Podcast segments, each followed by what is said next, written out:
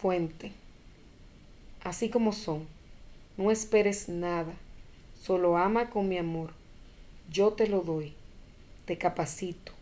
No te separes de la fuente que soy yo. No te dejes distraer. Yo estoy aquí, quédate conmigo. Como son, no esperes nada. ¿Cuántas veces te desalientas, te incomodas, te frustras porque esperas que las personas con las que te relacionas sean de una forma u otra, que hagan lo que te parece o que al menos estén en la misma línea contigo? Imagino que te pasa con frecuencia.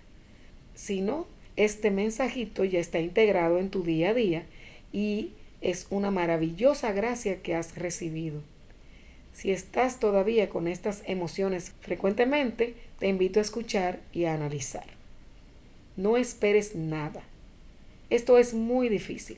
Inconscientemente o conscientemente tienes expectativas de los demás e incluso de ti mismo, por lo que lo primero que debes observar y manejar son tus expectativas.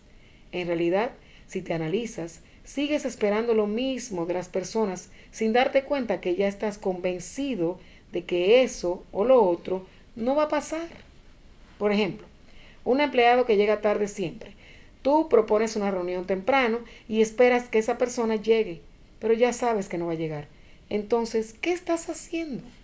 Si la persona es valiosa para ti y sus cualidades son suficientemente importantes para el trabajo que desempeña, tratarás de poner la reunión a una hora que sabes que estará presente.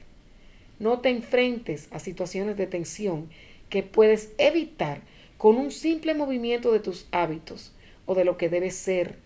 La flexibilidad es un aliado para tu bienestar. Si es un hijo o un familiar, lo mismo. No esperes lo que ya sabes que no va a pasar. Haz lo posible por flexibilizar especialmente con las cosas que no tienen importancia real y solo son necesidades de tus hábitos o tus ideas. Después dice, ama con mi amor, yo te capacito, no te dejes distraer. Ya sabes quién es el que te distrae, el que te quita la paz, el que infunde miedo. Satanás, no permitas que nada te turbe y nada te espante, como dice Santa Teresa de Ávila. Dios es la fuente del amor que es todo amor, te dice, ama con mi amor.